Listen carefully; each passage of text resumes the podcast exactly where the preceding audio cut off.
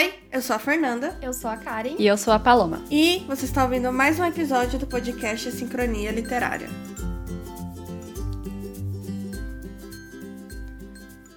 O episódio de hoje é o nosso primeiro clube do livro. Então, se você ouviu o episódio passado, você sabe que a gente tem um clube do livro aqui nesse podcast e que a gente vai fazer ele a cada 15 dias. E o primeiro livro que a gente escolheu foi, na verdade, uma coletânea de contos que é Todo Mundo Tem Uma Primeira Vez. Ela é uma coletânea lançada em 2019 pela plataforma 21 e ela possui seis contos de autores brasileiros. São esses autores: o Alê Santos, Bárbara Moraes, Fernanda Nia, Jim Anotsu, Anotsu Olivia Pilar e Vitor Martins. É, esses contos são sobre as diversas primeiras vezes que a gente vai ter ao longo da nossa vida, principalmente durante a nossa adolescência ou como jovem adulto. É, e elas e essas primeiras vezes são trazidas para o livro de diversas formas, é, seja um término, um novo amor, tem até um pouco de revolução em um dos contos e, e são trazidos de diversos nos diversos gêneros incluindo até distopia, que eu achei muito legal. Assim, eu nunca li uma distopia em, em forma de conto. Sim. E eu achei muito bom isso. É, antes da gente começar a falar um pouco mais sobre o livro, é, eu queria pontuar que eu já gostei dele, tipo, logo na apresentação, que foi feita pela professora, jornalista e escritora Socorro Racioli, que ela fala muito sobre, ela fala muito sobre como a, a literatura pode mudar a vida do, dos jovens, né? Assim, ela elogia muito bem, muito tanto os, os, autores, como também ela fala tipo como que a literatura ela é meio que uma revolução pra gente também, assim, por mais que a gente não sei lá, às vezes não, a gente não está fazendo algo tipo colocando a mão na massa, mas a literatura ela traz isso pra gente, né? Principalmente pro público mais jovem. E vocês, antes da gente começar a entrar conto por conto, o que vocês querem falar sobre o livro? Uma coisa que eu gostei muito foi o que a Fernanda falou, que é uma, é, um, é uma mistura de vários estilos diferentes, né? De escrita, tem romance, distopia, fantasia. E isso tornou a leitura muito mais interessante, porque você começava o próximo conto sem saber o que esperar do livro, né? Uhum. E também toda a questão da, da representatividade dos personagens que acabam Sim se tornando uma referência muito importante, né, para as minorias, que a gente está muito acostumado com livros que focam muito ali no, no padrão heteronormativo, branco. E quando você pega uma coletânea de contos que cada um tem uma, uma característica de representatividade que é forte, que é determinante, né, naquela história, é, se torna muito importante, né, para que esses livros cheguem ao grande público. Uhum. Assim como vocês duas falaram, é, eu, eu não sou acostumada a ler livros de contos, porque conto a gente sabe que não é assim, não vai rolar o desenvolvimento profundo de nada, né? Assim, é uma história bem mais rápida. Então eu não tô acostumada a ler livros de contos, são. Acho que eu posso contar assim, em uma mão os livros de conto que eu li. Mas foi isso Sim. que eu mais gostei nesse livro, porque geralmente quando você faz um livro de contos, você tem um tema específico, né? Ah, então vamos todo mundo fazer conto de romance. Ah, não, vamos fazer todo mundo então conto em que acontece o apocalipse na Terra, sei lá. E todo mundo assim, você só vê a diferença de uhum. escrita, a diferença de desenvolvimento dos, dos autores. Mas esse não, era um tema Sim. tão geral que uma primeira vez, o que é uma primeira vez? Pode ser assim um milhão de coisas. Quantas primeiras vezes a gente não tem durante uma vida? E foi bem isso que a Karen falou. Você não sabia o que esperar do próximo conto. Você viu o melhor que aquele autor podia te entregar. Não era um, um tema uhum. específico uhum. para que todo mundo se adaptasse ao tema. Mas era um tema que era adaptável a todo mundo, né? As características de cada autor. Sim. Então eu gostei muito disso, muito mesmo. É, foi uma junção de experiências ali de cada um dos personagens que a gente acaba se identificando, mesmo que é, você não seja exatamente igual, participe do público que aquele personagem representa, representa é, mesmo assim você encontra pontos em comum com, com você mesmo que, que faz você se conectar com aquela história. E isso é muito difícil com contos. Eu ia Sim. falar que eu tenho um certo preconceito com contos, mas eu acho que é muito forte. É. mas eu também tenho essa sensação de que contos sempre ficam ali no raso, você nunca se aprofunda, nunca consegue se conectar muito bem. Uhum. E eu não senti isso nesse livro. Eu também não, assim, eu acho que eu, eu tô no mesmo barco que vocês, assim, eu também não sou muito de ficar lendo, lendo contos ou livros de contos, assim. É, justamente por causa disso, porque você não tem o aprofundamento dos personagens. E às vezes, assim, por mais que, que tem autores bons ali naquele, naquele, naquela coletânea, você, eu sinto que às vezes você não, não mostra o potencial verdadeiro do autor, sabe? E aí você, às vezes é um autor que você nem conhece, aí você vai lá ler ele num, num, numa coletânea de contos, aí você fica, ah, hum, tá bom, ah, legal. E às vezes você acaba passando batido por outros livros dele que podem ser maravilhosos, sabe? E eu não senti isso nesse livro, assim, sabe? É, um, dos um dos contos que a gente vai até conversar, tipo, ele é meio que uma distopia. E mesmo sendo um gênero que eu não curto tanto, seja em literatura ou até em, em filme, assim, distopia realmente não é uma coisa que, que me apetece tanto foi um conto que eu achei sensacional, assim, sabe? Eu li, assim, mesmo que contos sejam mais curtos, se o autor não desenvolve muito bem, você vai demorar para ler, mesmo sendo um uhum. conto, sabe? E, tipo, e eu fui indo, eu fui indo, eu fui indo, eu fui indo, eu fiquei, caraca. Na hora que eu acabei, eu fiquei, caraca. tipo, o que que eu passei aqui, sabe? Qual que foi a aventura que eu passei por aqui? E acho que foi uma das coisas que eu mais gostei também. E uma coisa que eu não tô acostumada também é, esse aí é, é culpa minha. É ler livros abrasileirados. Até porque, assim, Sim. É, a maioria dos livros que eu leio são estrangeiros. Isso é on me, eu sei, eu preciso melhorar, tô melhorando. Mas às vezes alguns autores brasileiros põem elementos estrangeiros nas histórias. Então, nome estrangeiro, o plot estrangeiro, e aí você fica assim, você tá lendo um livro brasileiro, mas com uma pegada estrangeira, sabe? E nesses contos, não, né? A gente vê um negócio super brasileiro. Até na distopia tem elementos super brasileiros envolvidos. E eu fico assim, gente, é tanta coisa diferente que a gente tem aqui. E cada autor tá num lugar diferente, né? Num estado diferente. Nossa, isso foi muito legal. Muito legal mesmo. É, o legal também é que fugiu ali do, do centro, né? Uhum, Sudeste. Sim. Rio São Paulo. deu, deu uma modificada. Eu, eu também não tenho o hábito. Eu, eu leio muitos livros nacionais, mas foi como a Paloma falou, a gente. É muito difícil você encontrar fatores do Brasil mesmo, que você lê e você sente que realmente você pertence àquele país. E toda vez que eu pego um livro dessa desse jeito, assim, eu fico muito surpresa, porque eu penso, sabe? Que saudade de quando a gente pintava a rua na Copa do Mundo. Eu fiz isso mesmo, entendeu? que é uma coisa que pois não é. tem em outros países, né? Tipo, ninguém sai pintando a calçada de verde e amarelo. Sim. Sim. Então é bem, é bem legal, assim, você se reconhecer dessa forma, né? De nacionalidade mesmo numa história. É bem uhum. diferente. É, essa questão de, tipo, você não ter elementos abrasileirados em livros nacionais é uma coisa que, assim, já me fez largar muito livro nacional, uhum. sabe? É, que principalmente é, a gente vê muito disso principalmente em os gêneros que eu mais leio assim que são nacionais são mais ah, romances ah, assim então é, eu, eu, eu dificilmente leio algo fora de, de romance a não ser terror mas todos os terrores que eu li até agora assim eles são bem abrasileirados mas quando a gente chega no romance é muito isso, né? Tipo, é um romance que se passa, sei lá.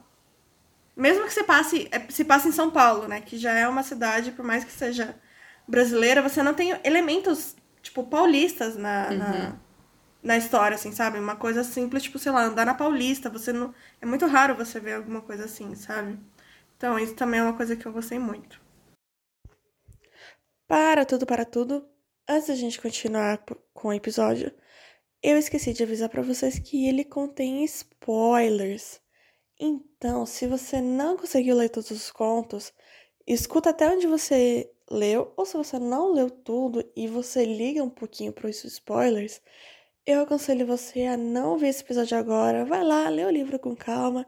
Depois você ouve aqui o episódio e comenta com a gente nas redes sociais, tá bom? segue o episódio. Partindo então para o primeiro conto, que é o conto. Cadê? Sete frases que poderiam mudar tudo, que é do Vitor Martins. E eu não sei vocês, mas eu super me vi nesse conto, assim, tendo o, é um conto que fala sobre o primeiro término, né? Foi um relacionamento de dois anos, que teve um término, e é um término sofrido. E, cara, eu senti tanto esse conto. Sério. Eu senti tanto. A cara da cara que é.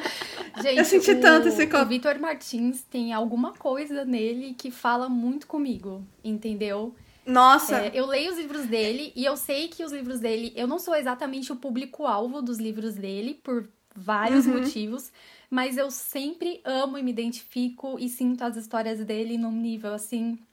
Muito, Nossa, muito, muito com- profundo. E Completamente. o engraçado é que ele tem uma característica que se você não soubesse que era do Victor Martins, se você pegasse a história pra ler, você ia lembrar que era dele.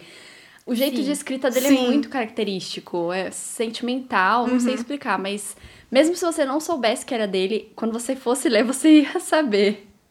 E é uma coisa que, tipo assim, parecia que eu tava ouvindo, tipo, uma música da Taylor Swift, sabe? Que às vezes ela escreve sobre coisas que eu não vivenciei.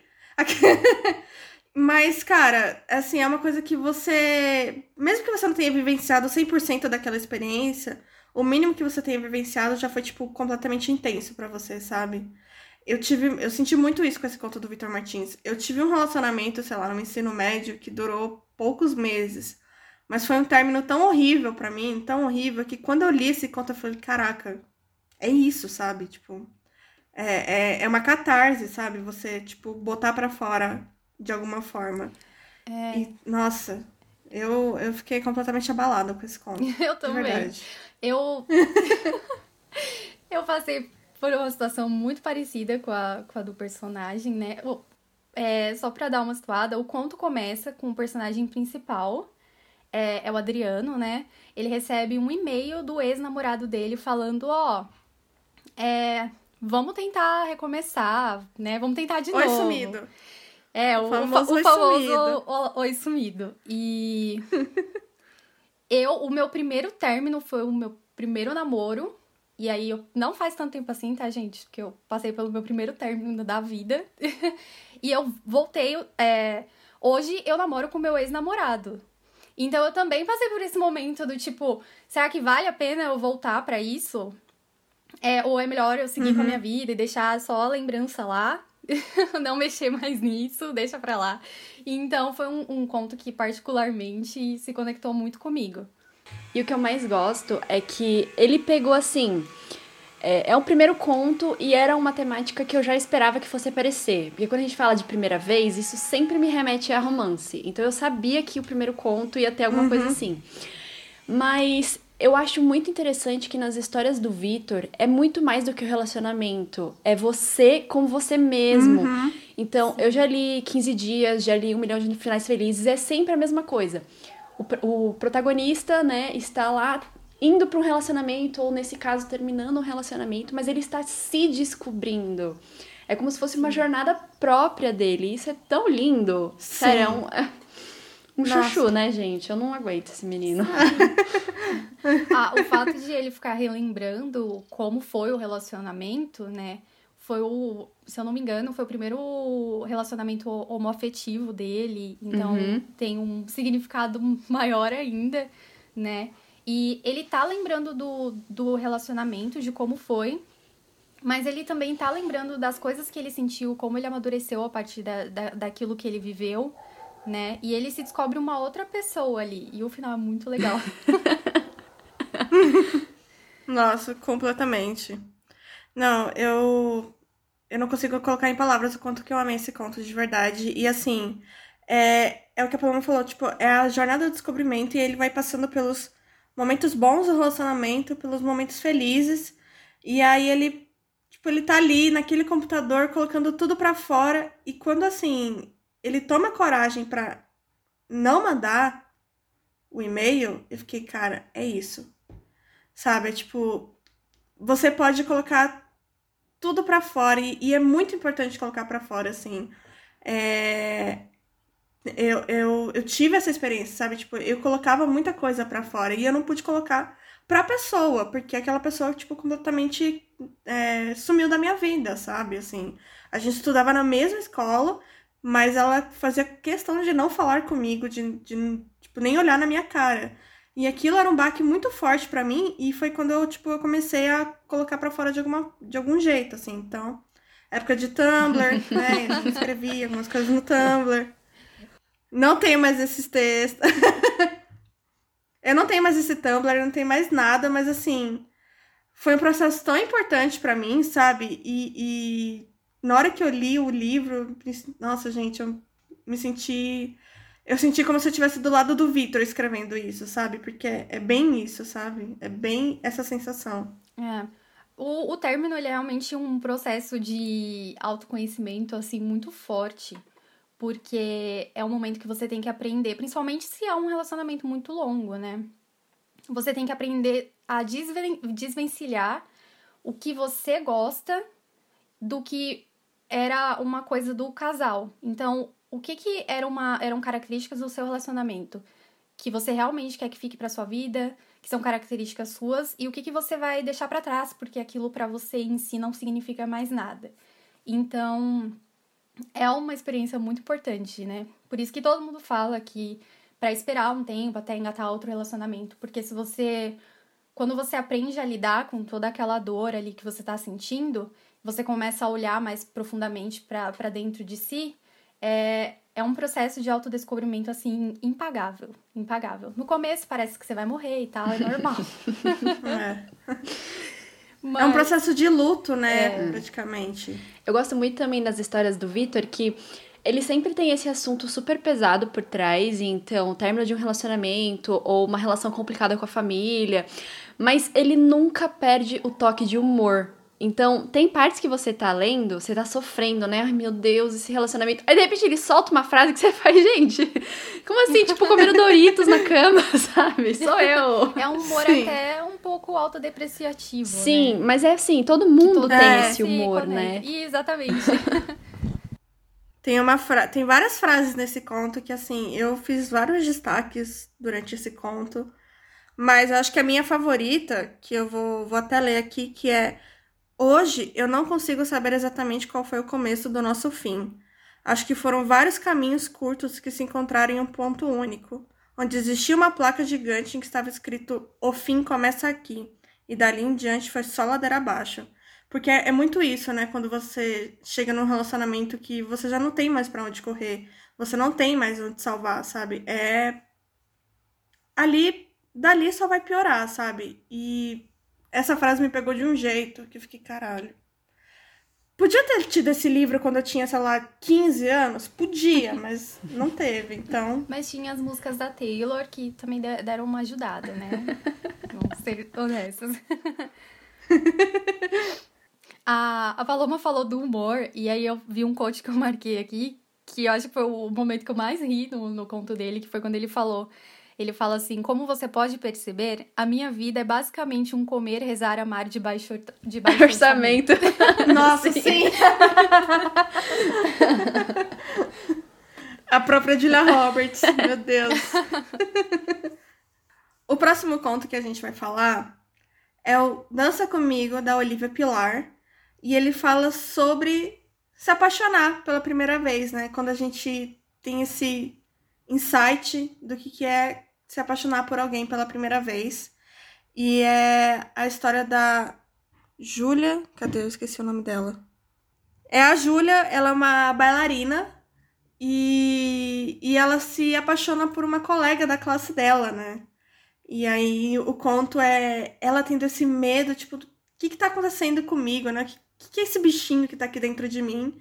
E aí elas viajam para o continente africano, acho que é para África do Sul, né, para uma cidade da África do Sul, para uma competição de dança e, e ali que que a magia acontece, né? E esse conto também, assim, ele deixou um quentinho tão gostoso no meu coração.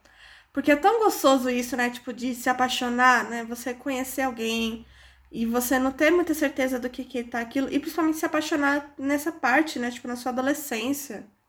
Porque eu, assim, eu namoro com a mesma pessoa desde o meu ensino médio. Então, assim, faz tempo que eu não me apaixono por gente nova. Mas vendo as minhas amigas, os meus amigos, eu acho que se apaixonar durante a vida adulta é uma experiência completamente diferente, né? De você se apaixonar na adolescência. Porque na adolescência parece que é uma coisa muito mágica. Por mais que no final, assim, caso tenha um final não seja mágico, a sensação de se apaixonar é, é bem isso, né? Tipo, é você não sabe muito bem o que você o que tá acontecendo. É, dependendo da fase que você tá, você ainda tá naquela que, tipo, ah, eu não gosto tanto assim de, dos garotos, assim, tipo, os garotos como uma instituição, né? E aí você percebe isso, ou de garotas, né? Independente de qual que seja qual quem que você gosta, mas pra, pra gente que, que é, nós como mulheres héteras é tipo isso, né? A gente não gosta muito da instituição garotos, mas vai ter um garoto ali que você vai ficar tipo, hum, o que, que tá acontecendo, né? E é justamente isso. E o jeito que ela fala da, da, da, da personagem para quem ela se apaixona, que eu esqueci o nome também, gente, nossa, me desculpa. Mas é tão, é tão lindo, sabe? É tão suave, assim, é. Ai, sem defeitos. Eu nunca li nada da Olivia, eu até tô pra ler um, um outro livro dela. Mas ela tem o tom exato de histórias que eu gosto, que é aquela história leve, sabe, sem maiores pretensões, mas ao mesmo tempo traz um assunto tão legal de ler, que é, nesse caso, uma primeira paixão. E eu acho que, assim, lembrando agora na minha cabeça, é, ela tá numa história LGBT, e eu acho que eu li mais Sim. livros gays do que livros com amor entre garotas, por exemplo. E isso é estranho, né? Eu tô pensando aqui, uhum. fazendo uma reflexão Sim. agora, nesse momento. Mas eu achei tão suave o toque dela, sabe? De dar essa. O fato que a gente até conversou é, aqui, né, por fora, ela coloca uma, uma psicóloga, uma terapeuta para ela conversar, porque isso aprofunda muito a história, é o que ela está sentindo dentro de si, uhum. e a gente consegue ter essa visão. O que uma história só de romance entre duas garotas, a gente não pegaria esses detalhes que ela estava passando, que ela realmente estava pensando. E o fundo da uhum. história, que é essa competição de dança, deixa tudo mais leve, né? O fato de que ah, ela tá muito animada, ela tá muito ansiosa, e você tem essa energia dela, você fica animado também. Nossa, vamos fazer a viagem então, é. vamos lá na competição. É. E é assim, minha primeira experiência com a autora, e eu gostei muito, ela tem bem esse tom leve que eu gosto de ler nas histórias, e para um conto eu acho que foi perfeito. É, não faltou e também, sabe, não teve coisa muito, né, que ela tentou, sei lá, desenvolver muita coisa e não conseguiu. Não, acho que foi um tom certo que ela escolheu. Sim. É, eu acho que a importância desse conto está exatamente em ser uma história de amor entre garotas, é, com uma protagonista negra. E todos esses, esses dois fatores, é óbvio que são muito importantes, definem é, realmente quem é a personagem, mas essa não é uhum. exatamente a problemática é, do, do conto em si. É uma história muito leve. É, e a gente está acostumado a, a, ler livros que também são muito importantes, que toda a história gira, gira em torno dessas características, né? Uhum. Então, é, é, um, acredito que para pessoas que estejam dentro desses grupos, é, deve ser muito um respiro, assim, você ler uma história tão leve, é, tão despretensiosa, são só duas uhum. garotas se apaixonando. Uhum. Então é muito, Sim. foi muito, muito, muito legal. Também amei, assim. E eu vou ler também o mesmo livro que a Paloma vai ler, eu lerei. da Olivia. E é um se apaixonar, tipo. Que a gente não vê em, em livros voltados pro público jovem, né? Que assim, é um se apaixonar que as duas se apaixonam uma pela outra, as duas têm interesse, as duas flertam uma com a outra. Sem drama. E não tem aquele joguinho, né? é, que exato. É, sem drama, sabe? Não é difícil, sim. né? É, é elas E tem o dúvidas. clichê maravilhoso que elas ficam no mesmo quarto Ai, hotel, sim, né? só faltou ter uma cama só. Ai.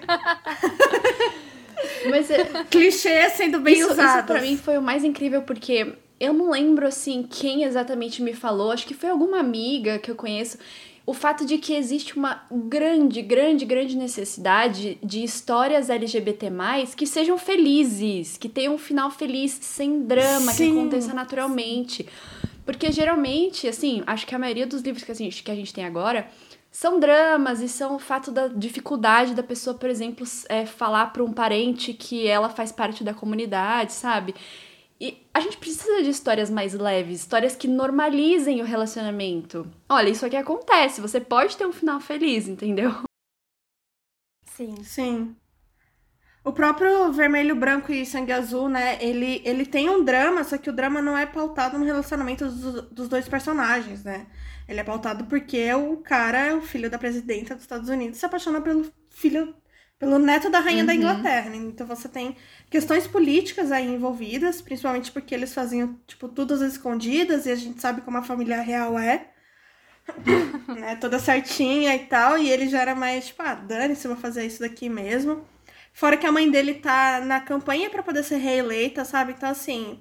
Mas mesmo assim, você tem momentos leves, você tem o um final feliz, sabe? Você tem os dois sendo completamente, tipo, aceitos, assim. Tanto que a, a, a mãe do. Né, a presidenta, ela, tipo. Ah, beleza, você, você é bissexual, você é gay, tá bom, beleza. Só que você se apaixonou pelo príncipe da Inglaterra. Você não podia se apaixonar por outra pessoa, sabe? Tipo, esse é o problema. Uhum. Então, eu acho que isso é que eu mais gostei nesse conto, sabe? É, é isso, é o, não tem drama, uhum. sabe? Elas, as duas estão animadas, as duas participam da mesma, da mesma escola, elas estão juntas ali. E ver o jeito como a, a Júlia se apaixona pela outra personagem, que eu esqueci completamente o nome, mil desculpas. Mas é, é lindo, o jeito que ela fala, tipo, do cabelo dela, sabe? Do sorriso. Você se apaixona por ela, assim, sabe? Você imagina ser uma pessoa maravilhosa, assim. Você fica, cara, eu quero ter um relacionamento com ela, sabe? Porque ela é, ela é bonita, ela é legal, ela é engraçada. Eu gostei muito também como no plano, no plano de fundo ela aproxima muito o Brasil da África, mesmo resgatando essa cultura tão rica, né? Que a gente tem muitos elementos em comum. Então, a dança sendo um deles. O fato de que o Brasil gosta muito de dançar e na África você tem aquelas danças lindas. Eu gostei muito dela meio que resgatar essa cultura e juntar as duas culturas num plano de fundo bem legal. Você fica assim, parece que quando ela chega da viagem, né, quando ela tá, acho que é Joanesburgo, né, que ela vai, que é uma cidade bem é, populosa, assim, não é a África estereotipada que a gente conhece, né? Mas você, você fica animado, você, nossa, você começa a imaginar como será que é lá.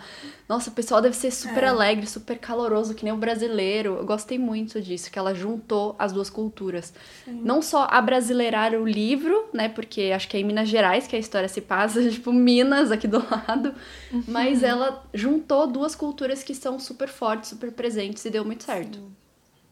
E é uma uhum. viagem importante para a personagem principal, não só pela competição de dança, mas também porque ela vai estar em um lugar que tem um vínculo de ancestralidade muito uhum. grande para ela. Exatamente. Né? Então ela ter aquele contato físico com o lugar também é algo que tá trazendo muita alegria para ela, né? Então é, é bem legal ver mesmo. É. Você fica emocionada junto com ela, né? Sim. Quando ela uhum. chega, né? Assim. Você, você sente aquilo na personagem, você fica, cara. Você, é como se você tivesse. Como se você fosse a alma dela, né? Você fosse, estivesse chegando no aeroporto junto sim. com ela e passando por toda, toda aquela onda de emoções. É, é, é, um, é um conto lindo. E é igual a Paloma falou, né? O fato de ter as sessões dela com a, com a psicóloga deixa a personagem num, numa posição de vulnerabilidade que nem sempre é tão óbvia pra gente, né? Sim. Porque a gente conhece. Quando é, uhum. é, é primeira, em primeira pessoa, a narração, a gente tem sim um. É, a gente consegue se conectar, a gente enxerga o personagem profundamente. Mas a Olivia foi além, porque o uhum. psicólogo uhum. é aquela pessoa que a gente não tem filtro. Sim. A gente fala absolutamente tudo que a gente não contaria para ninguém. Então, é, ela deu um passo a mais, assim, acho que no vínculo entre leitor e, e personagem, sabe? E uhum. eu não uhum. sei o que acontece, gente, não é só nessa história, mas eu gosto tanto de psicólogo quando eu leio. Não sei, parece que eles têm um. sabe, um modo de lidar, assim, parece que é aquele um pouquinho sarcástico, mas ao mesmo tempo, sabe? Eu não, sei, eu não sei explicar, mas um psicólogo tem uma energia tão boa. Eu já li vários psicólogos nas uhum. histórias e eu sempre gosto do personagem que faz o psicólogo. Tem a, aquela série nova da Netflix, Eu Nunca, que a, a hum. personagem hum. da, da psicóloga, né, da personagem principal, é muito presente na história. E é exatamente isso, porque o psicólogo é um momento ali de descoberta, é extremamente dramático, assim, né? Uhum. Só que é, geralmente eles também funcionam como um alívio cômico para a história. Sim. Sim. E é bem engraçado, porque é você bem não espera isso. aquilo, né? Pulando pro próximo conto, que é O Melhor de Todos, do Jim Anotsu, que eu não sei. É... Em nenhum momento do conto fala o nome do personagem, né? Assim, de quem tá, narra... de quem tá contando a história, né? A gente só tem o nome do irmão dele e de alguns outros personagens. Eu fiquei é, revendo o conto várias, várias vezes, porque, gente, não tem o nome do personagem, assim, a gente não tem isso, mas foi uma coisa que depois, refletindo, eu achei muito massa, porque conta a história de um menino, né, de um menino negro, que ele é muito fã de Fórmula 1. E aí começa com ele, ele tá levando o filho dele para assistir uma corrida de Fórmula 1. É, pelo que dá a entender, ele é, um, ele é um cantor de rap, se eu não me engano, de hip hop. E ele tá levando o filho para assistir a, a, uma corrida da Fórmula 1, porque ele conseguiu os ingressos, porque um, acho que um dos pilotos gostava muito das músicas dele e tudo mais. E ele tá torcendo pro Lewis Hamilton, né? Na mesma época que o Felipe Massa também estava competindo. Só que a, a história vai intercalando entre ele com o filho dele assistindo a corrida e quando ele ia para uma corrida pela primeira vez, quando ele era criança com o irmão dele, né? E depois eu é, depois que eu fiquei revendo esse conto várias vezes para poder tentar achar o nome dele, eu percebi que, tipo, talvez seja esse o ponto, né? Tipo, não ter o nome da, do personagem mesmo, porque você vai ter outros meninos e meninas negras que vão ler esse conto uhum. e vão se identificar com o que passa nele, Sim. né? Que, assim, é um conto que eu, assim, eu, eu acabei ele completamente destruída, sabe? Eu precisei ficar, sei lá, quase uns dois dias sem poder ler o livro de novo.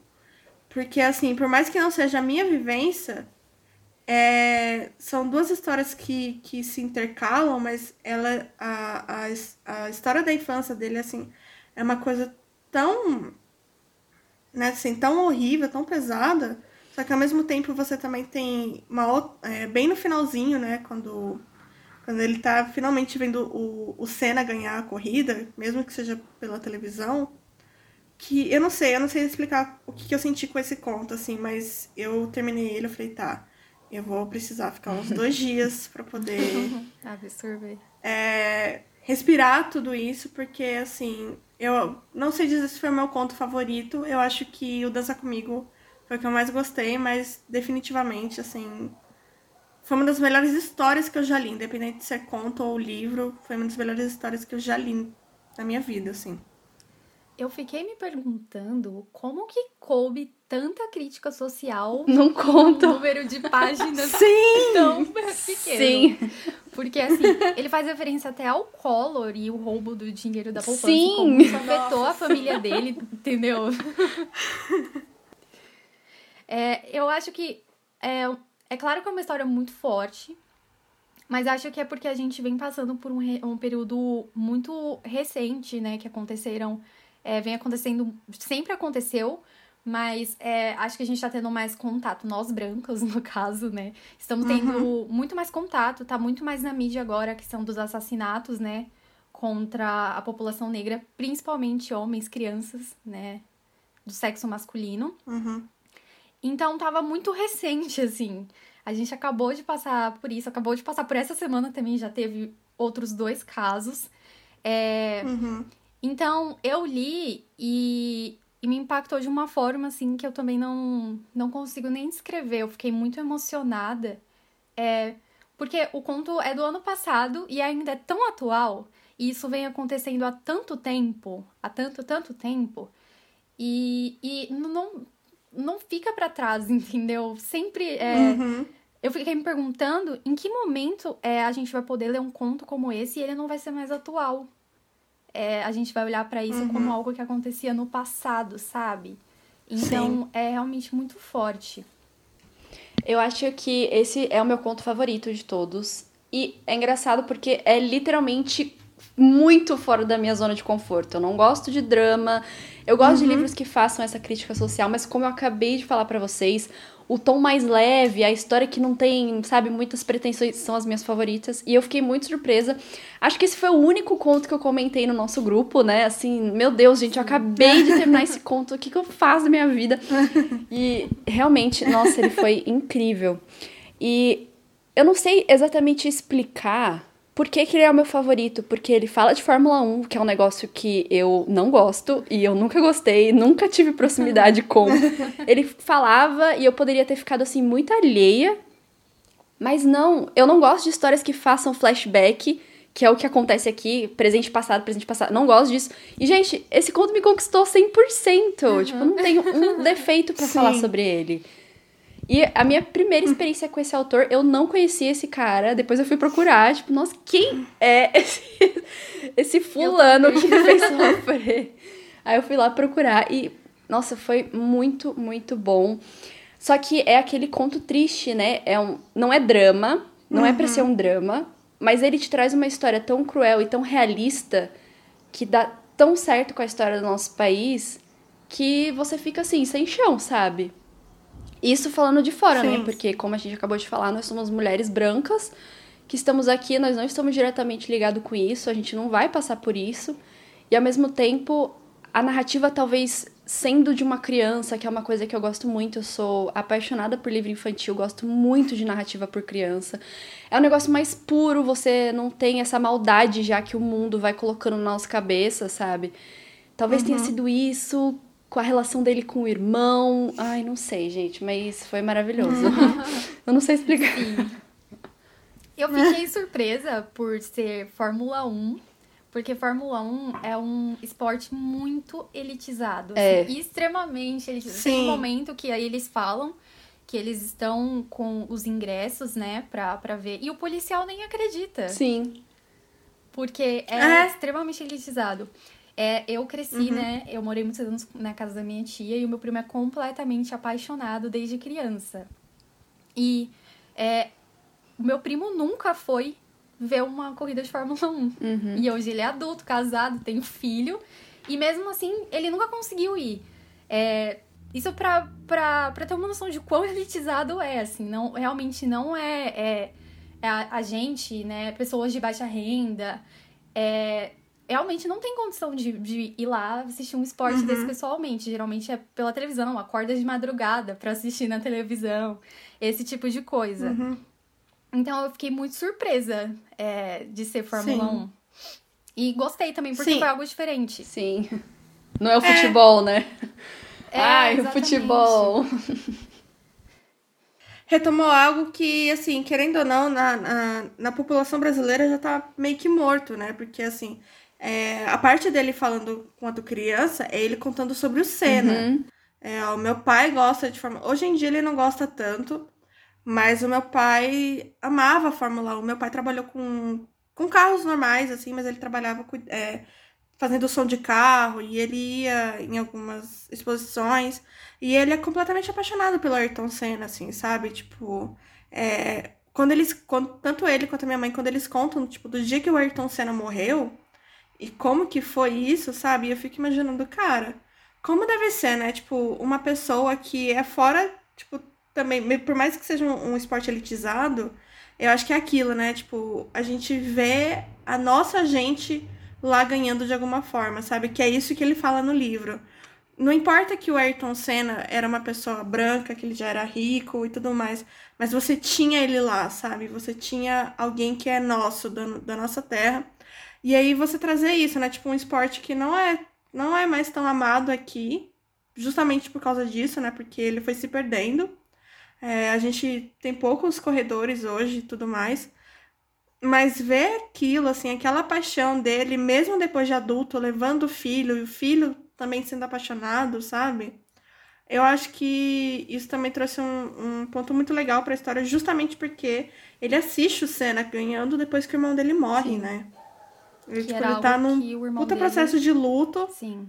E aí ele começa a assistir a corrida, não presta atenção, mas aí ele vai e tá ali. E ele sente o irmão dele ali junto com ele, sabe? Nossa, eu me acabei de chorar uhum. nessa parte. e traça um paralelo também, né? Porque na, na, atualmente na história, eles estão vendo ali uma. Ele tá com o filho dele, vendo uma corrida que os principais rivais são o Felipe Massa, que é um brasileiro, e o Lewis Hamilton, uhum. que não é brasileiro, porém é, ele foi o primeiro piloto negro a ganhar a competição da Fórmula 1, uhum. né?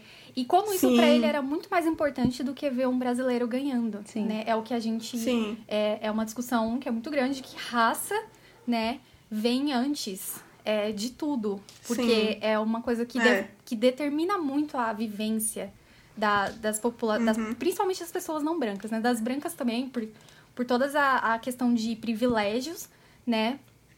Então, é, o filho dele tá torcendo pro Felipe Massa, porque ele ainda é uma criança e porque ele ainda tem aquela Sim. inocência, mas ele já sabe a importância de ele ver um homem negro ganhando a Fórmula 1, que é um esporte tão elitizado. E como foi Sim. importante o Hamilton ter chegado até ali, né? A representação disso. Então, eu achei Uhum. esse paralelo que ele traçou, assim, incrível, incrível. Um negócio Uhum. que me deixou mal é o fato de que naquela época eu não estava viva, né? Eu não tinha nem nascido ainda, mas o Ayrton Senna, ele era um ícone nacional, ele era uma pessoa que juntava o país em alguma coisa. E Sim, o autor sim. ele deixa muito claro que nem o maior ícone que a gente tinha naquele momento dentro do país foi capaz de tirar essa barreira em que os negros não, não podiam, sabe, assistir uma corrida, por exemplo. O fato de que o cara mais amado do país inteiro tava ali pra correr, todo mundo ia estar ligado querendo que ele ganhasse, nem isso foi capaz de tirar o preconceito e o racismo do meio. Isso é tão pesado, sabe? Isso é tão triste. Sim. Tipo, gente, se não foi o Ayrton Uhum. Senna, sabe? Como? Não, não é possível. Eu não sei É, se. Eu não sei, eu realmente não sei se, essa foi, se esse foi o objetivo do autor. Eu acho que, na verdade, ele quis resgatar essa paixão que o Brasil tinha pelo Ayrton Senna, mas isso me deixou muito consciente do problema, até mesmo naquela época, que era uma época que eu não vivi, sabe? É, tem isso, né? O Ayrton Senna, naquela época, ver ele ganhando em solo nacional era praticamente a nossa expectativa de ver o Brasil ganhando a Copa do Mundo no Brasil. Exatamente. Então, é um momento que o país Que tá- não aconteceu também. também não aconteceu. É... Não, no caso, o Ayrton Senna ganhou aqui no Brasil, né? é verdade. Mas, Sim. enfim, é, é um momento que o país está em júbilo, que tá todo mundo feliz em ser brasileiro. E foi o que a Paloma falou. Mesmo assim, isso não é o suficiente para quebrar essa, essa barreira racial e social Uhum. do país, né? Sim. Então, Sim.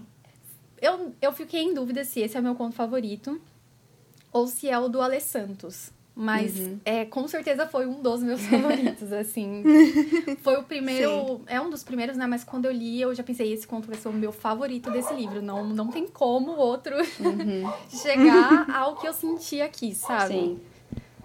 Uhum. E a questão do Lewis Hamilton ganhar também é uma coisa que o próprio irmão dele fala lá atrás, né? Assim, que ele, tá, ele quer muito ver o Ayrton Senna ganhar, mas que ele vai ficar feliz mesmo quando vê alguém igual a ele ganhar a Fórmula 1, né? Ver um, um cara negro ganhar a Fórmula 1. E aí ele vê isso anos depois, depois de tudo que aconteceu com ele do lado do filho, sabe? Então, também foi um, é um ponto alto, assim, como, como várias partes do, do livro se conectam e, e ele chega naquele final, assim, sabe? Sim, é como o simples fato de ele ter chegado ali, de ele ter aquele ingresso e poder estar ali é, vendo aquela corrida, é, é uma forma de resistência. Porque Uhum. é um ambiente ao qual é, essas pessoas não, não são tão bem aceitas assim, né? Então, é uma forma de resistência também pra ele. E ele aí deixa ele bem chorando, claro né? que ele não foi ele que conseguiu comprar os ingressos e ir, né? Porque agora ele é um cara famoso e deram um convite pra ele. Mas ele não normaliza, porque até hoje você não, não tem essa normalização de você ver qualquer pessoa lá assistindo uma Fórmula 1. Sim. Não, E ele deixa muito exatamente. claro, ele fala assim, gente, olha a diferença dos anos. Então, quando eu era criança era assim, e agora que eu tô adulto, continua assim. Exatamente. Eu comentei do, do meu primo, o Ayrton Senna é o ídolo Sim. da vida dele, é o herói dele. O filho dele tem o nome de um, um corredor atual da Fórmula 1. E ele nunca conseguiu ir lá ver uma corrida no, no, no Brasil, entendeu? Uhum. Então é algo que separa muito socialmente. Uhum. É, quando a gente vê algo que, que faz essa barreira social, é, já mostra como é muito pior a barreira racial, né? Sim. Sim. Então, sim, esse conto maravilhoso. Foi. É engraçado como a, a, a própria região de Interlagos é, uma, é muito isso, né? Porque tem a Fórmula 1, que já é um, é um esporte elitizado, E você lá, esse ano a gente não teve, mas a gente tem o Lollapalooza que acontece lá, né? Hum, Que também é um festival de música é. que é dominado por, por um público branco, né? Você vê um público branco indo assistir shows tipo do Kendrick Lamar. E às vezes a pessoa nem, nem entende o que, que tá acontecendo ali nas letras daquele cara, sabe? Os vídeos Então, no é- show dele são assim. é. Então, assim, Inter- Interlagos é uma religião elitizada, assim, gente. Uhum.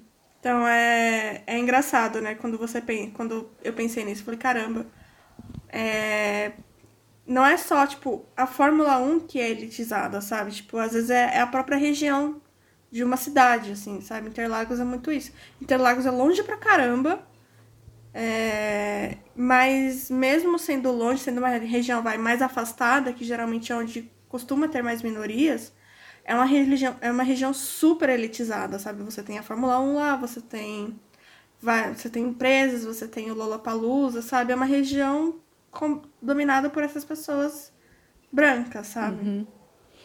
É isso, eu só não gosto de Interlagos. Eu moro no interior, então eu já morei assim no ABC, mas eu nunca tive esse contato tão próximo com São Paulo. Eu sou total perdida. Eu só conheço a Paulista porque a Paulista era passeio. Era assim, gente, vamos ver as decorações de Natal na Paulista. Era isso que você ia ver. Escritório, só isso. Mas eu É, acredito eu que realmente seja assim. Eu moro na Grande São Paulo, mas também eu vou ali pro centro, Paulista, 25 de março. Ah, 25 é Tudo de que o, praxe. o, o metrô dá acesso fácil e rápido, entendeu? Sim. Uhum. Não, gente, eu sou, eu sou da capital e assim, eu. Eu já cheguei. Eu nunca, eu nunca cheguei aí até Interlagos, mas eu já fui ali na região da, da Berrine, daquela, daquela parte ali da Zona Sul. Porque eu já ganhei pré-estreia de, de cinema pra poder ir lá. E assim, foi, a- foi a única forma que eu consegui ir pra lá. Porque eu ganhei a pré-estreia. Então, assim. Mas é, é muito isso, sabe? Você, assim, eu moro na Zona Norte de São Paulo. E assim, pra quem não tá tão acostumado com a cidade, Paulista é isso, né? Tipo, é aquele passeio e tal, e você tem os prédios, os escritórios. Mas quando você chega ali, na, tipo, na região da Berrine, é uma coisa futurista, assim, sabe? Você tá entrando, sei lá, em Nova York, assim, sabe? Quando eu era mais, mais nova, eu achava que, tipo, Paulista. Paul... Não, Paulista é a Times Square, não sei o quê. Gente, não, Paulista não é Times Square, tá? Paulista é Paulista. Berrine que é o, que é o local, entendeu? Berrine que é, o- que é o negócio.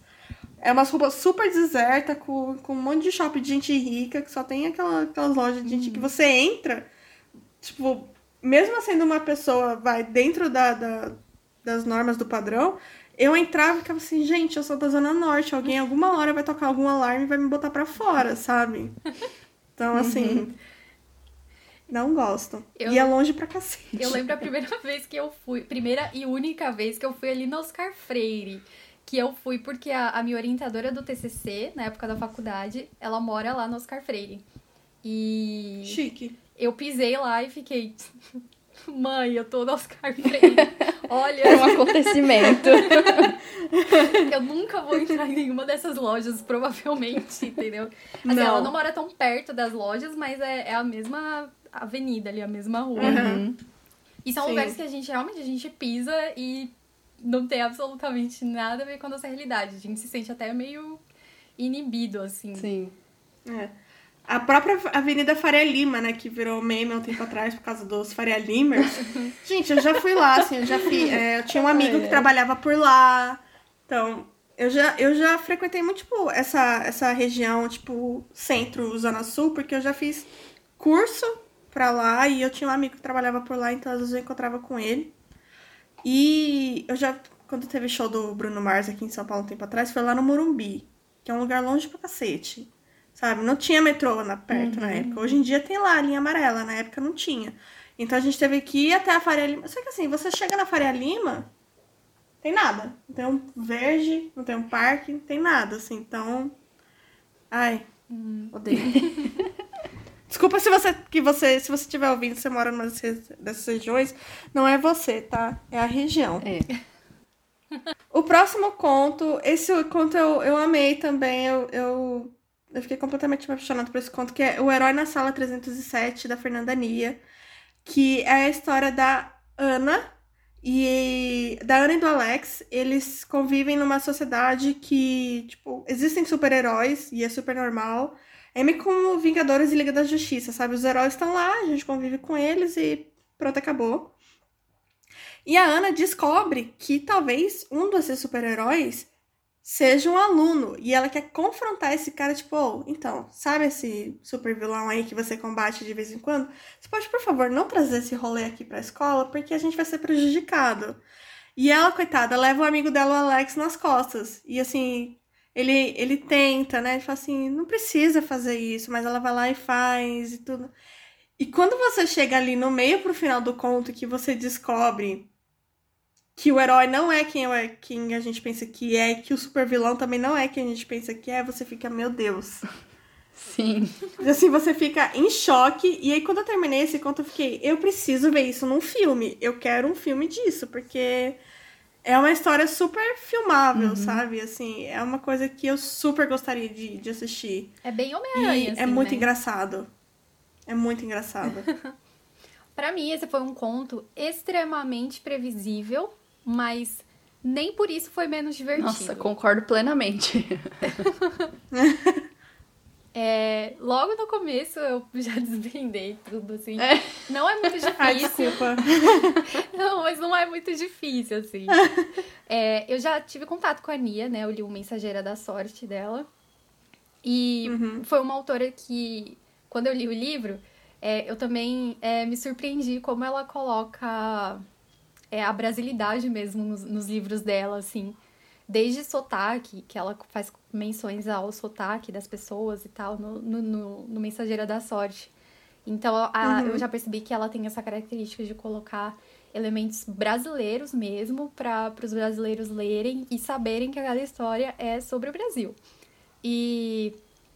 Mas foi isso, assim, eu achei muito divertido, muito criativo também, assim, ela ter tido essa ideia. Eu falei, é bem Homem-Aranha, né? Uhum. Colocar é, o amigo verdade. da vizinhança, que não é tão amigo assim, mas enfim. É. E aí tem toda a questão da fake news, né? Que Sim. cria uma imagem uhum. para um pro vilão que.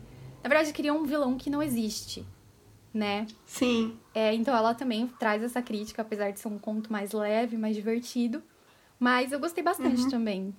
Eu concordo com você, eu acho que ele foi. Assim, quando você começa a ler, dá para entender muito claramente o que vai acontecer.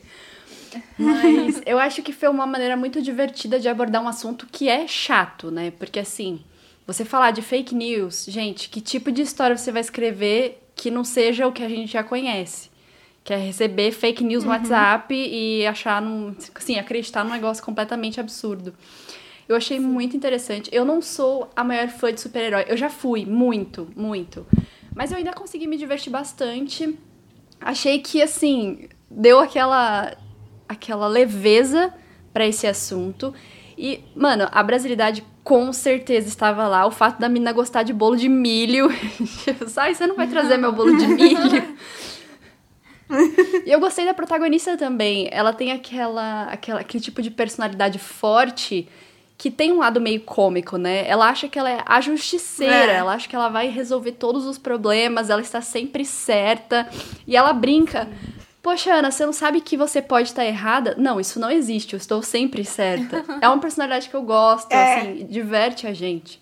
Mas eu gostei desse conto, apesar uhum. dele ser previsível, não achei que ele tirou a profundidade do assunto, né? Assim, cada, cada autor decidiu abordar um assunto diferente, ela decidiu esse, porque uhum. 2019, né, gente? A gente tava na época de eleição, fake news tava rolando muito solta. Então, eu entendo por que, que ela é um escolheu muito isso. atual, né? É, é, foi muito atual. Eu gostei, assim, me divertiu. Sim. Uhum. Eu anotei um quote aqui que eu achei bem real, assim que ela fala: estamos vivendo tempos meio malucos. Algumas pessoas enxergam o mundo de uma forma específica e simplesmente não querem mudar. Muito menos dialogar. Não importa quem doa. Uhum. E assim, ela resumiu sim. a internet. Sim, aqui. nossa, sim. uhum.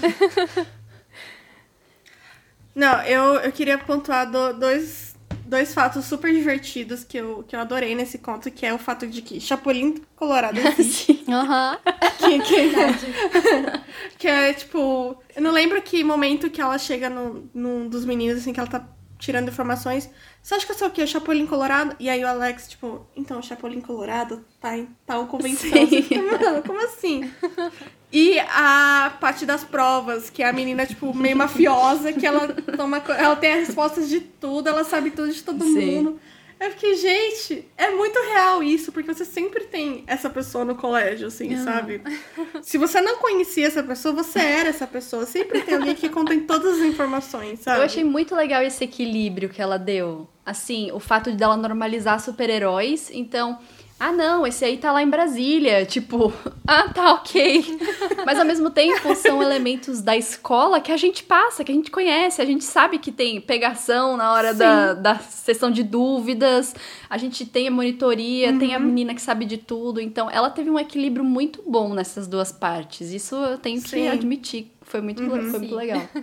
E uma coisa também pra mim que quando ela é, descrevia, tipo, os corredores, me lembrou a minha escola do ensino fundamental, assim, sabe? Tipo, a estrutura do colégio me lembrava o meu próprio colégio, assim. Então, quando eu li, eu consegui, tipo, ter o cenário perfeito na minha cabeça, sabe? Que por mais que seja, assim, um, cole... um período da minha vida que eu não gosto de lembrar, que é o meu ensino fundamental...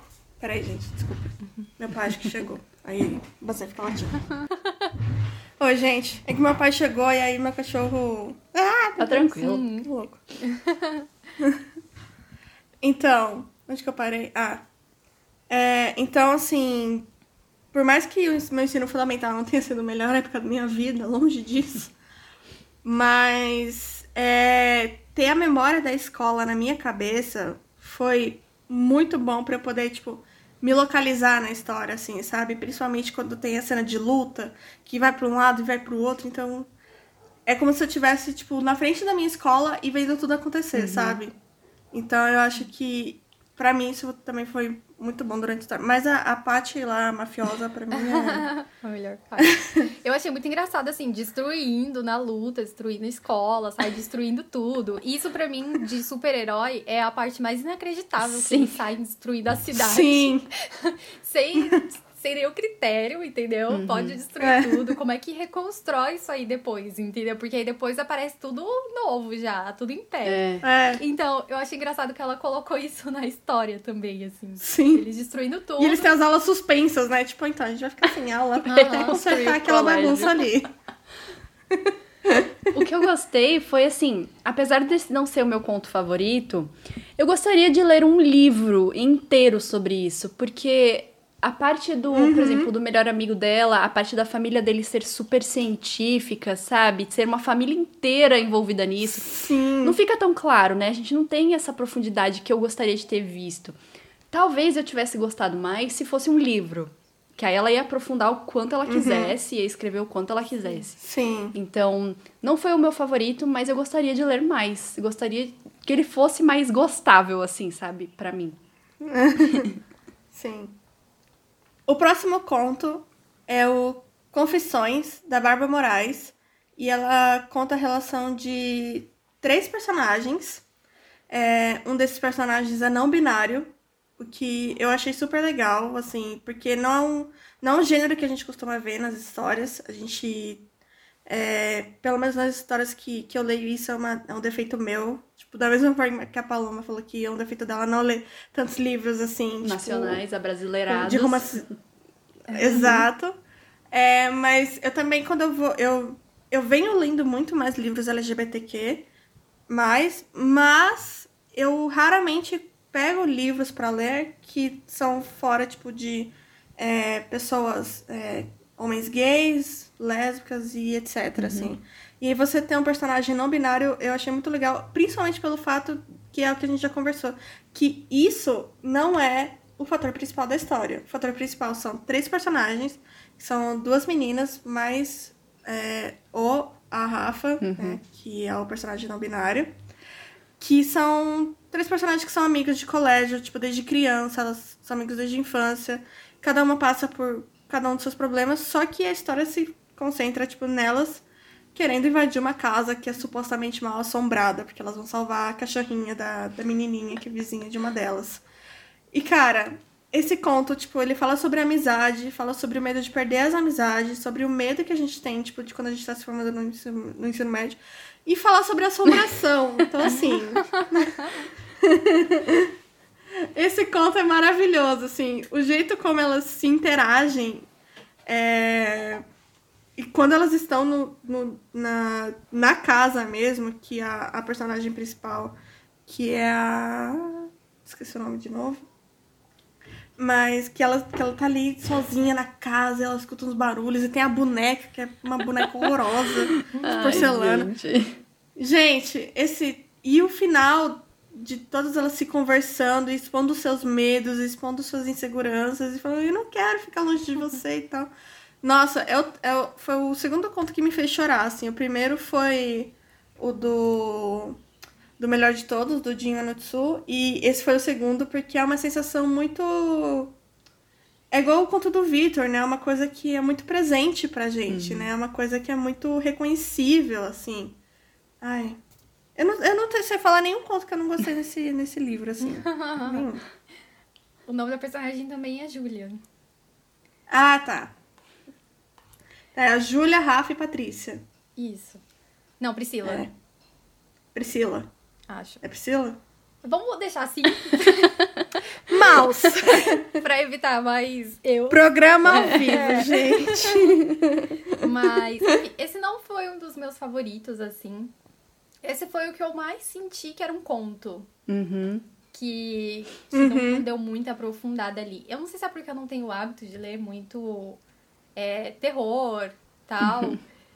E. É só só eu só. De, do nada apareceu uma porta e depois a porta sumiu.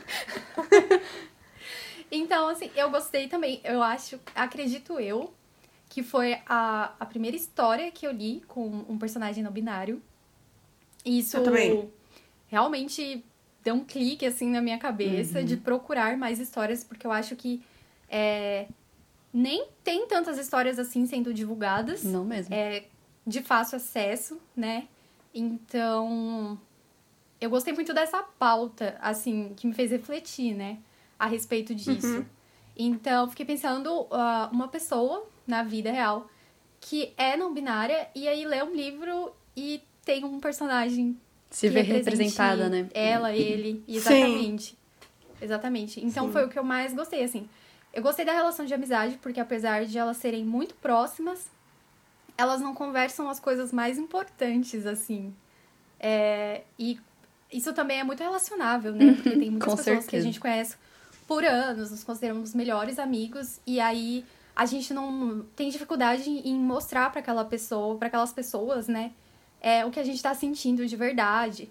É, às vezes até uhum. algumas ações ficam meio estranhas, assim, é, não entendíveis, né? E é justamente porque falta essa honestidade né? Aquela, uhum. O famoso diálogo. Sim, o famoso. então, eu gostei bastante, assim. Eu gostei de várias... É, eu achei ele divertido. É engraçadinho, assim, as cenas de terror. É, eu preferia que não tivesse a boneca, porque... um trauma de infância. Rindo da desgraça Você quer da falar amiga. sobre isso, cara? eu não fiquei com medo da boneca, na verdade. Porque é, ela mescla muito a, o lado cômico uhum. com o lado de terror. É. é engraçado. É um terrir, né? A cachorra que sumiu e elas vão procurar a cachorra. A, a cachorra, a cachorra é cega, surda. É. A, a cachorra tá Não, lá. É muito engraçado. Elas ouvem a cachorrinha latindo e cadê a cachorrinha? Tá lá no buraco. Então, assim, é muito engraçado. Mas é, eu Mas... senti que podia ter sido melhor desenvolvido, assim, uhum. em alguns aspectos. Uhum. Pra mim foi a parte Esse negócio da cachorra... totalmente nostálgica. Eu conheço, eu conheço a autora. História engraçada. Eu fui, a minha primeira Bienal que eu fui mesmo foi a de 2016. E eu já tava lendo a trilogia que ela publicou aqui, então a trilogia dos Anômalos, que é uma distopia. E é muito legal, tá, gente? Podem ler que vale a pena. E eu tava no stand, acho que é da Gutenberg, né? E tava lá. Tava Sim. olhando. Gente, eu bati o olho na pilha de livros, que era o terceiro volume, eles estavam lançando na Bienal. E meu pai tava comigo. Aí eu falei, pai, olha o livro, eu leio essa trilogia, acho que eu vou comprar. Aí eu tava olhando o livro, tipo, abri o livro pra, pra folhear, alguém me bateu assim no ombro e ela falou: Você quer que eu assino pra você? Aí eu olho, tá, tipo, a Bárbara do meu lado. Aí eu fiquei assim, sabe quando você olha pra, pra capa, né? Do, a, a, contra a capa, que tá a foto do autor, eu olhei. Não, não é possível. Tipo, Bárbara, é você. Super íntimas, né? Então, esse era um conto que eu já esperava gostar, sabe? Porque eu conheço a autora, então meio que pegou essa questão nostálgica. Fora que o tema da história me lembra muito de livros que eu li quando eu estudava assim, no ensino fundamental, essa questão de mansão assombrada e de ter amigos e fantasmas, Sim. sabe? Eu gosto muito dessa questão de enigma e tal. Então, pegou muito na nostalgia. Não sei explicar para vocês, porque hoje eu não gosto de terror. Eu não posso ver filme de terror, uhum. não posso ler terror que eu fico com aquilo na cabeça. Uhum. Mas a boneca, gente, eu, eu ri, eu literalmente ri quando apareceu essa parte, porque o coração acelera, sabe? Você vai lendo, você não vai percebendo que o coração tá é. tá acelerando. E aí, tipo, ela abre a porta, a boneca tá lá e mexe. Foi muito engraçado, mas. A boneca olhando ela pela janela, Sim. gente. eu ia começar. Eu peguei o Kindle pra ler à noite. Assim, antes de dormir, geralmente eu leio. Aí eu consegui. Nossa, eu também. Aí ela falou assim. Aí a boneca ficou olhando na janela. Aí eu falei, bom, eu vou deixar esse, esse conto aqui pra amanhã, né? Eu de manhã, de dia. Mas eu gostei muito dessa parte cômica que ela colocou. Eu não, a gente não vê isso no, na trilogia uhum. dela, porque é uma trilogia distópica. Então não cabe muito essa questão do humor. E eu gostei, mas eu concordo com você, eu acho que poderia ter sido mais desenvolvido. A parte do diálogo parece que me começou muito rápido, assim, sabe? Era uma coisa que tava prestes uhum. a explodir e aí começou muito rápido. Mas, sei lá, acho que se fosse um livro, talvez, né, ela conseguisse abordar um pouco mais. Mas eu gostei desse conto, eu achei divertido. Sim. Sim. É, não... não... a parte da cachorra é muito engraçada, né? Porque a menina fica, tipo, a, a criancinha que perde a cachorra fica, tipo, Ai, por favor, me ajudem. Ela é cega, não sei o quê. E aí a, a Júlia fica tipo, tá vendo, gente? Ela é cega, gente. Porque as outras amigas não, não, querem entrar. Tipo, só ela quer entrar na casa. Tipo, só ela é louca o suficiente pra entrar na casa. Poxa, gente, a cachorrinha é cega. E aí elas começam a chamar e nada. Aí a menina fica tipo, ela é muito também. Porque, mano, a sua cachorra tá bem? Sabe? Não, e quem, quem não, é muito assim, engraçado. Assim, cadê os responsáveis por aquela Sim. Que bairro, quando a gente é criança, bairro pequeno, as crianças ficam tudo solta na rua, né? uhum. né? Pelo menos na nossa época era assim. Hoje em dia já é um pouco mais fechado. Sim. Mas eu fiquei, meu Deus, a cachorra sumiu e ela não tem outra pessoa pra pedir ajuda, um adulto. assim? Me lembrou muito uma não, vibe não. de A Casa Monstro. Vocês já assistiram essa animação? Sim! Sim. sim. Nossa, sim. É, é uma coisa muito nostálgica, né? Assim, esse. Me lembrou muito disso, a amizade, entrar numa casa assombrada. Só faltou o cachorro, mas, enfim. a, a Paloma falou da nostalgia, e aí eu lembrei que na, na nota da autora, a Bárbara fala sobre é, quando ela era, ela era criança, tinha um velhinho na rua dela que elas apelidavam, apelidavam de velho barbeiro. Sim. E assim, quem nunca teve o famigerado velho do saco? Sim. Né? Nossa, sim. Eu, eu tenho um primo que a família, o pai dele, né? O pai dele e ele moravam numa casa que era uma casa, tipo, grande, assim, mas não é aquelas casas, tipo, um sobrado, sabe? Era uma casa grande, assim, mas de um andar só. Só que o quintal, ele ia, tipo, se afunilando assim, uhum. sabe? E quando a gente era eu e eu e mais alguns outros, porque esse primo é mais velho que eu, ele hoje acho que ele tem tipo quase uns 40 anos. Mas quando eu era criança, eu e os meus primos, a gente era criança, ele ficava e essa parte mais afunilada era de terra, não era cimentada. Então ele ficava tipo, ó, sabe ali? Então, a nossa tia tal tá, tá. Ai, que horror. Ela de noite, ela sai. e a gente, tipo, ficava completamente apavorado, porque tinha churrasco, tinha não sei o quê. E ele começava a contar isso, tipo, de noite. Uhum. E aí ficava todo mundo, tipo, olhando pro quintal, tipo, ai meu Deus, vai surgir alguma coisa dali, sabe? Então eu acho que tem, também tem muito isso, porque todo mundo que ou tem amigos, assim, muito próximos de, desde a infância, que convive num lugar que é que sempre tem, tipo, velho do saco, uhum. né? Igual a, a Karen falou. Você tem esses primos, assim, que moram em algum lugar mais distante. Sempre vai ter esse tipo Sim. de história, sabe? Então, assim. É uma forma das crianças mexerem umas com as outras ali. Quem nunca, né? né? Quem nunca é... contou uma história de fantasma ou ouviu uma história de fantasma uhum. e ficou com aquilo na cabeça. É. Tanto que o mais engraçado é que no final, uma das personagens fala, né, gente, desculpa pelos pesadelos que vocês vão ter, porque vocês vão lembrar da boneca. E é bem isso. Sim. Ai, gente, Não, é, é não muito dá. engraçado. Não dá, por favor. Eu lembro que quando eu comecei a crescer e tinha meus primos menores, e a gente, tipo, continuava indo nessa casa, tinha lá o quintal lá, funeladinho de terra, eu ficava, ó, eu tô vendo a tia tal. Ela tá ali. Meu Deus, Ela tá não. no Que peste. A Karen, não. Gente, eu tenho... Eu tenho coisa também, eu não, Mas não não tinha, posso, tá, não posso gente? ouvir, não posso. Eu fico com aquilo na cabeça por muito tempo. Mas eu gostei porque Nossa. não foi assim com esse, com esse conto. É mais aquele mistério de amizade, né? Todos têm que enfrentar Sim. uma situação difícil. Então, pra mim, foi um, um sentimento bom de ler. Apesar do coração ficar acelerado. Foi bom de ler. É, no final é bem gostoso de ler, assim. O, o terror é mais o pano de fundo ali da história. Sim.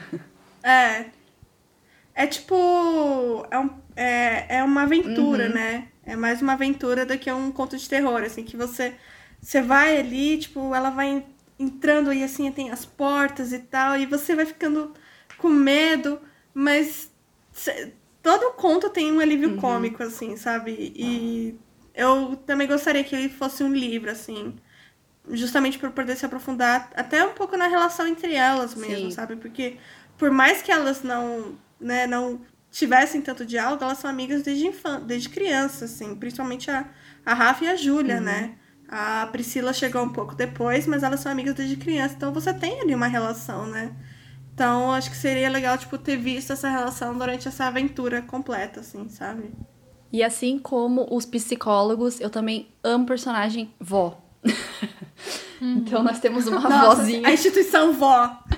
Ai, gente, assim, livro que tem vó, que sabe, que tem aquele idoso sábio, engraçado, sarcástico. Eu vou ser assim, acho que quando eu for velha, Ah. mas eu gosto muito. Nossa, na hora que a avó. Quem era a avó de, de alguém, né? Sei lá, dessas meninas. Rafa. Acho que da Rafa. Então, na hora que aparece a avó, eu fiquei, gente, essa mulher tem que aparecer mais. Cadê? Quando ela, ela fala sobre o, as avós sempre estarem certas. Gente, isso é muito infância, assim. Quem nunca a avó Sim. fala que vai cair, cinco minutos depois você cai. Uhum. Tipo, é coisa de vó. entendeu? Não aconteceu porque aquilo ia acontecer. Sim. Aconteceu porque a avó avisou que aquilo ia acontecer. Então, premonição, entendeu? Sim. Tem aquela coisa também, a, a minha tia, que é mais uma mãe pra mim, né? É, a gente brinca que ela é melhor pra gente do que previsão do tempo na televisão. Se ela falar que vai chover, é porque vai chover. Já leva o guarda-chuva, entendeu? Uhum. Então, é, é muito engraçado mesmo. É muito gostoso quando tem esse personagem sábio, mais Sim. velho. Sim. Não, eu gosto muito, tipo, eu acho que isso seria um ponto muito legal que se tivesse livre ia ser legal, porque, tipo, ia ter a instituição avó brasileira, Sim. né? Que é justamente... Aqui dá comida, aqui dá Justamente dinheiro. Tem vários É. tipos de vó. o, o dinheiro igual droga, É, assim. Esconde no bolso, baixo. fi, esconde no bolso. Não deixa sua mãe ver, não. Eu acho que essa avó seria assim. Eu acho que a avó da- do conto seria desse jeito. Sim. Ai, vocês vão lá na, na, na casa? Ai, toma, toma aqui um negócio pra ajudar vocês. Uma água benta. O último, o próximo e último conto é o Cangoma do Ale Santos. E esse conto, ele, ele é a distopia do livro. Ele conta a história do, do Akin. O Akin é o personagem principal. Mas a história tem como pano de fundo uma sociedade, assim, extremamente futurística. Só que ela é dividida entre o centrão, né, que é onde tem as grandes empresas, pessoas ricas e tal, e a, é, a- se passa na Vila Clemente, que é um bairro paulista, é um bairro paulista, é um bairro de São Paulo. Eu nunca lembro se é paulista ou paulistano, vocês que não são da capital me corrijam. Mas é um bairro daqui de São Paulo e é literalmente um bairro muito menos afortunado do que esse centrão. Mas você, assim, por mais que você passe numa distopia e você tem, tipo, a relação deles com computadores e internet e como eles são vigiados, né, nessa, nesse futuro, você ainda assim tem muitos elementos, tipo, que são mais antigos e que perpetuam até hoje, principalmente nas comunidades, né? Que é, tipo, o futebol na rua, Uhum. é, principalmente em ruas que são mais inclinadas, mais são morros, assim. Eu sei porque o meu namorado morava numa rua dessas. Então ele falava que, tipo, jogava ali na rua mesmo e ficava mais. Assim, pra mim, que nunca morou num lugar desses, né? Que sempre morou mais pra parte central da Zona Norte, eu ficava, mas como? Tipo, é inclinado, assim, não tem muito como vocês jogarem, sabe? Tipo, a bola sempre vai escapar. E todo o bairro, a comunidade entre eles, assim, é uma coisa que a gente já tá acostumado a ver, sabe? Mas a, a, a distopia em si é muito boa, assim. E, e isso falando de alguém que não curte distopia, assim, sabe? Uhum. Não é o meu conto favorito, tipo, é o conto que eu menos gostei, acho que justamente por causa do gênero, que eu realmente não, não sou muito fã de distopia. Mas eu gostei, assim, e eu li ele super rápido, assim, sabe? Por mais que geralmente distopias sejam um pouco mais, não difíceis, mas elas tenham mais elementos que você demora um pouco mais para ler. Eu li ele numa sentada porque ele vai indo, vai indo, vai te puxando, vai te puxando e você chega. Quando você chega no final, você tá tipo cansado, né? uhum. né? Assim, você para assim, fica. Uau! Acontece que, muita coisa. Que mesmo. aventura que eu passei. Pra mim, eu amei, eu falei, né, antes que foi um dos meus favoritos. Porque é, é uma forma tão, mas tão criativa de falar sobre segregação racial e social. É, e que uhum. fica extremamente claro, assim. É com, quase Sim. como se você estivesse lendo uma não ficção. Uhum. É, só não, não é uma não ficção porque tem um. Porque é uma distopia, né? Se passa num futuro Sim. distópico. Mas todas as críticas que ele faz sobre o cabeleireiro, né? E ele ir lá uhum. e o, cabele, o cabeleireiro é saber, tipo, o que que tá na moda, o que que estão usando. É, a questão de aquela busca constante por crescer na vida, digamos assim, né? É, aquela promessa de que o estudo vai te levar longe. É, a tal da meritocracia, uhum. né? Aquela lá, Aquela que as pessoas gostam de falar. É, então, toda aquela promessa de que se ele estudar muito, é, aconteceu o que aconteceu com o pai dele, porque o pai dele era meio que um vagabundo, assim, sabe? Mas como ele estuda, como ele tá mais relacionado com as pessoas ali fora da comunidade dele, de certa forma, ele tem um futuro brilhante entendeu? As portas vão uhum. se abrir para ele porque ele é esforçado e ele estuda bastante, entendeu? E aí quando chega no momento da história, que nem isso é suficiente é, para ele ultrapassar Nossa, essa barreira, é, e aí mostra a crueldade do, do nosso sistema mesmo, né? Que não existe meritocracia nenhuma. É, são muitos e muitos e muitos fatores que determinam é, se, se uma pessoa vai conseguir é, melhorar financeiramente, socialmente na vida, né? Então, mostra uma realidade muito cruel, assim, dá até uma dor no coração, um desespero, como a Fernanda falou, quando você vê que é, ele não vai conseguir sair dali de uma forma paz e amor. Uhum. Aquela não. situação não, não. Ela não vai acabar assim, entendeu? É, com Sim. diálogo e coraçõezinhos somos todos iguais, todo mundo pode chegar aqui onde eu tô, uhum. entendeu? Então também é extremamente atual, assim, é, com a questão dos protestos, né, de todo mundo, é, do que tem acontecido durante os protestos, né, que tem, invadem e destroem, entre aspas, assim, uhum. e colocam fogo nas coisas. É, e o livro, acho que traçou um uhum. paralelo muito importante com isso que nem sempre, quase nunca, dá para resolver esse tipo de questão social no diálogo, assim, né? Tanto que é, o personagem, ele faz parte de uma revolução mesmo, ali dentro Sim. do livro.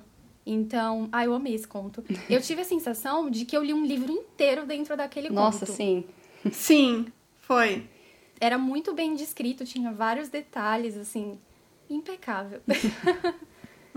assim como a Fê, eu quando eu comecei a ler, eu já falei, né, no episódio anterior, mas eu comecei a ler com Percy Jackson. Mas depois disso eu não fui para fantasia. Depois de Percy Jackson, eu pulei direto nas distopias. Então eu li muito a distopia seguida. Foi Jogos Vorazes, Divergente, Feios, sabe? Todas essas mais conhecidas eu li um seguido do outro. Hoje em dia eu tenho um bloqueio, tipo, eu não gosto de distopia, eu não consigo ler, porque eu não sei se eu me sobrecarreguei tanto naquela época que criou um bloqueio na minha cabeça. Então, Esse conto, na hora que começou, eu já vi que já não seria justo, assim. Eu já não seria justa com ele, porque eu não curto distopia mesmo. Mas, cara, esse conto foi muito completo. Muito. Eu acho que de todos, os, de todos os contos que a gente falou aqui, esse foi o único que eu realmente não vejo necessidade de continuar. Tipo, o ponto em que ele parou foi uhum. um ponto que deu um final aberto, assim como todos os outros contos, né? Porque um período muito curto para você desenvolver. Mas ele deixou esse final aberto que você sabe o que vai acontecer, sabe? E você sabe que vai acontecer muita coisa. Sim. E para mim fechou ali. Deu uma vibe tanto de jogos vorazes, o fato de que, assim, não os distritos e tal, né? Até pode ser um distrito diferente do outro, mas o fato de que chega uma hora que uma pessoa consegue quebrar o sistema para que aconteça a revolução Sim. e muitas outras pessoas se juntam. Nessa hora até arrepiou, Sim. assim, sabe? Uhum. Ah, não, agora começou a revolução. Nossa, senti até um arrepio aqui. E... Mas eu gostei, eu gostei desse conto, assim, apesar de eu não curtir distopias, eu acho que foi muito bem construído. Tem críticas sociais importantíssimas, que é uma coisa que a gente sempre procura na distopia, né? É um dos objetivos. Uhum. E é brasileiro, então ele traz elementos muito brasileiros para a história. Muito. E mesmo o final sendo aberto, me deixou muito satisfeita, sabe? Esse é um final que, bom, a partir de agora vai começar uma nova história. E tudo bem. Sim, sim. É. é um final esperançoso, né? Sim. Que também acho que é importante, né? principalmente nesse uhum. momento que a gente tá vivendo, assim. É, pensar que dá para ter um final positivo. Uhum. Né? É. E é legal que é, tipo, é um final aberto, mas não é um final com gancho, né? Então, assim, você realmente consegue ter várias. Você consegue pensar em várias possibilidades como, aqui, como que aquilo vai seguir e Sim. acabar. Sim. É, dois pontos que eu, que, que eu queria muito comentar, tipo, sobre esse conto. O primeiro é, tipo, o ódio que eu senti desse, do empresário que, tipo, que chama ele pro estágio. Tipo, a forma como ele trata o garoto, assim, sabe? Tipo, a, a os ditos racistas e tudo uhum. mais, assim. Eu, o ódio que eu senti eu não consigo explicar.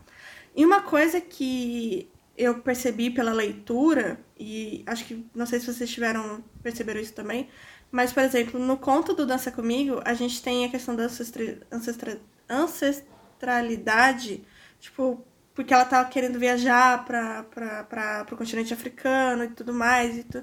Só que aqui teve uma coisa, tipo, parecia meio que, tipo, Pantera Negra, uhum. sabe? Que ele entra num transe, porque ele é sequestrado por uma, por, por, tipo, uma gangue, assim, entre aspas, que quer fazer essa revolução, que inclusive ele não é a favor, pelo contrário, né? Ele é tipo aquela pessoa que acha que eles estão errados e você, conforme você vai lendo, você fica tipo, não, cara, acho que no caso eles não estão, mas tudo bem, acho que em algum momento você vai perceber isso.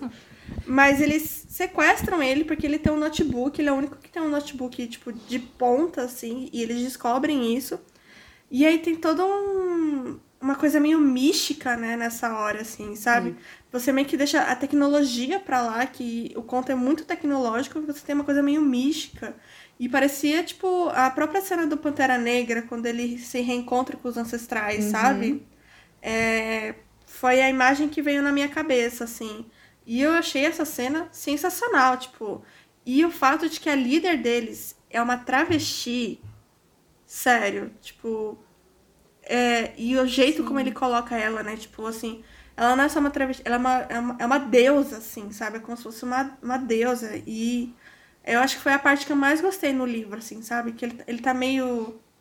meio não sabendo o que tá acontecendo e tal, mas toda aquela áurea dessa cena, para mim, é sensacional, assim, de verdade. Sim.